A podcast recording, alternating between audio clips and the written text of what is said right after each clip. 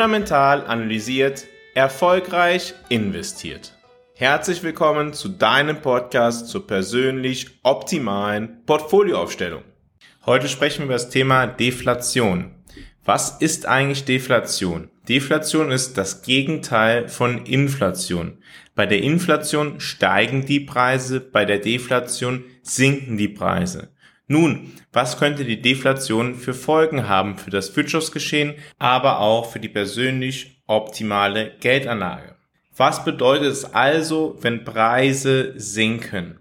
Ein sinkender Preis führt dazu, dass ich mehr von diesem Gut kaufen kann oder andere Dinge kaufen kann musste ich bisher 60 Euro für den Sprit ausgeben, muss zukünftig nur 50 Euro ausgeben, habe ich 10 Euro mehr, die ich für andere Dinge nutzen könnte. Allerdings könnte eine länger andauernde Deflation auch dazu führen, dass der Konsument denkt, hey, in der Zukunft wird der Preis immer niedriger werden. Ich warte halt einfach, bis ich mir etwas kaufen werde. Weil, naja, ich krieg vielleicht aktuell auf mein Geld sogar Zinsen und der Preis wird niedriger, dann warte ich doch einfach auf den späteren Moment und kaufe das Produkt zu einem späteren Zeitpunkt. Und dies birgt die Gefahr für Unternehmen, naja, wenn Menschen sich so umstellen, dass sie auf ihren Produkten zunächst sitzen bleiben, dass sie weniger Gewinne machen. Andererseits heißt natürlich eine Deflation auch für die Unternehmen, dass sie ja die Preise für ihre Produkte nicht weiter anheben können wie in inflationären Zeiten, sondern der Preis sinkt. Und wenn diese Preise sinken und nicht alle Inputpreise ebenso sinken, dann könnte darunter der Gewinn leiden. Welche Inputpreise könnten beispielsweise nicht sinken? Ja, man denke nur an den Arbeitslohn. Die wenigsten Menschen werden bereit sein, für ihre Arbeit im kommenden Jahr weniger Geld anzunehmen wie im Jahr zuvor. In der Politik, auch in der Geldpolitik, ist ein Deflationsszenario mit sehr vielen Ängsten verbunden, weil man glaubt, es könnte eine länger dauernde Wirtschaftskrise die Folge sein. Und deshalb wird es typischerweise versucht zu vermeiden. Ich habe dazu eine alternative Sichtweise, die soll allerdings jetzt nicht Thema sein, gegebenenfalls zu einem anderen Podcast. Die Folge für die verschiedenen Vehikel zur Geldanlage sind allerdings relativ klar. Wenn Unternehmen weniger Gewinne machen infolge einer Deflation, führt dies auch dazu, dass die Bewertung der Unternehmen zurückgehen sollte. Das heißt, dass die Aktienkurse, dass die Marktkapitalisierung dieser Unternehmen, ceteris paribus, niedriger sein sollte.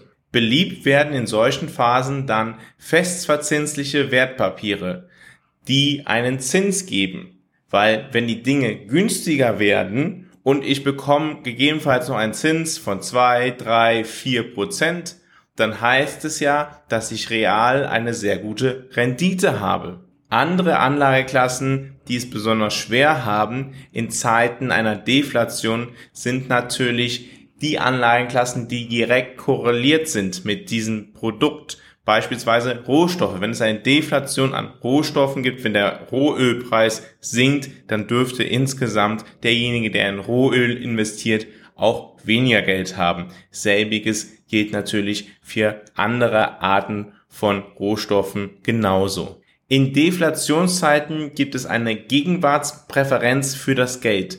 Man möchte lieber Geld jetzt haben und darauf einen Zins bekommen, als in der Zukunft einen höheren Gewinn zu erzielen. Das liegt daran, dass festverzinsliche Wertpapiere anders als in klassischen langfristigen Inflationszeiten verhältnismäßig attraktiv erscheinen. Die Gewinner solcher Zeiten sind dann einerseits ja festverzinsliche Wertpapiere und andererseits auch Unternehmen, die jetzt schon Gewinne machen, also weniger Wachstumsunternehmen und viel stärker Value-Unternehmen, sogenannte Substanzwerte. Was könnte denn eigentlich der Auslöser für eine Deflation sein? Einerseits ganz klar zu nennen ist da die Senkung der Geldmenge durch die Zentralbank. Wenn die Zentralbank eine restriktive Geldpolitik verfolgt und der Wirtschaft weniger Geld zur Verfügung stellt, kann eine Deflation das Ziel sein. Wenn man daran denkt, warum könnte eine Zentralbank dies tun, kommt man oft zum Ergebnis, naja, es herrscht eine höhere Inflation vor und diese möchte man reduzieren und vielleicht schießt man übers Ziel hinaus und führt nicht nur die Inflation zurück auf 2%, 0%, sondern kommt sogar zu einer Deflation. Ein anderer Grund könnte eine stärkere Zurückhaltung bei Konsum und Investition sein. Wenn eine Verschlechterung der Wirtschaftslage erwartet wird, sind Verbraucher oftmals vorsichtiger bei ihren Ausgaben und Unternehmen investieren ebenso weniger. Aus diesem Grund sinkt die Güternachfrage. Und wenn die Nachfrage sinkt, hat dies natürlich auch einen dämpfenden und im Extremfall einen reduzierenden Effekt auf den Preis, auf die Preisentwicklung. Ein weiterer Grund für eine Deflation könnte eine sehr starke Währung sein.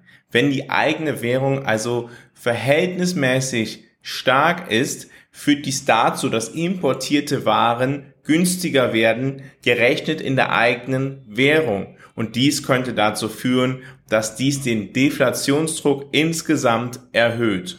Aber blicken wir doch auch aufs Ausland. Wenn das Ausland weniger von unseren Produkten im Inland nachfragt, dann ist die Nachfrage nach diesen Produkten auch geringer. Und auch das kann dazu beitragen, dass Deflation, eine niedrige Inflation etc gefühlt und erlebt wird. Und auch von fiskalischer Seite, also von staatlicher Ausgabenpolitik, gibt es Entscheidungen, die sehr starke Auswirkungen auf Inflation und Deflation haben können. Wir wissen, dass wenn die staatliche Ausgabenpolitik eher expansiv ist, dies die Inflation antreibt. Wenn der Staat aber eher spart, dann beeinträchtigt dies die öffentliche Güternachfrage und auch die Investitionstätigkeit. Und das wirkt sich dann gesamtwirtschaftlich preisabschwächend auf. Also ein sparender Staat kann die Inflation reduzieren und kann im Extremfall halt auch dazu beitragen, dass Deflation erlebt wird. Ein anderer Faktor, der wohl der schwierigste zu analysierende Faktor bei Deflation und Inflation ist, ist die Umlaufgeschwindigkeit des Geldes, die sogenannte Volatilität des Geldes. Diese gibt an, wie häufig die Geldmenge eines Wirtschaftsraums im Laufe eines Jahres im Durchschnitt den Besitzer wechselt. Wenn das Geld diesen Kreislauf schneller durchläuft, hat es denselben Effekt, wie wenn eine größere Geldmenge zur Verfügung steht. Eine kleinere Geldmenge mit hoher Umlaufgeschwindigkeit hat also dieselbe monetäre Potenz wie eine größere Geldmenge mit einer geringeren Umlaufgeschwindigkeit. Denken wir vielleicht einmal drei Jahre zurück. In weiten Teilen der Welt gab es Lockdowns, Menschen konnten nicht mehr konsumieren, die Umlaufgeschwindigkeit des Geldes ist zurückgegangen. Zu einer Zeit also, als Zinsen massiv gesenkt wurden, die Geldmenge massiv ausgeweitet wurde, haben wir trotzdem keine hohe Inflation gesehen. Warum ist das der Fall? Naja, also wenn ich mein Geld nicht ausgeben kann, wenn ich nicht ins Restaurant gehen kann, wenn ich nicht ins Kino gehen kann, wenn ich nicht Güter kaufen kann, die ich möchte oder in den Urlaub fahren kann oder möchte, dann reduziert das natürlich die Umlaufgeschwindigkeit des Geldes. Und wenn die Umlaufgeschwindigkeit des Geldes stark zurückgeht, hat dies disinflationäre oder deflationäre Effekte. Und in Jahren danach gab es sogenannte Nachholeffekte.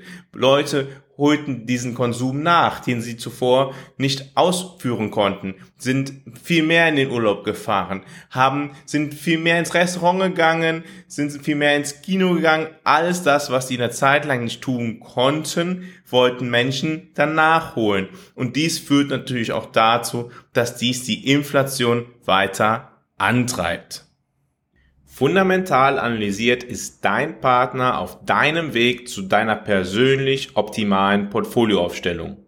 Mit einem strukturierten Prozess begleitet Fundamental analysiert dich auf deinem Weg zu deinem persönlich optimalen Portfolio. Bei Fundamental analysiert sind wir davon überzeugt, dass jeder Mensch ein persönlich optimales Portfolio benötigt. Auch du.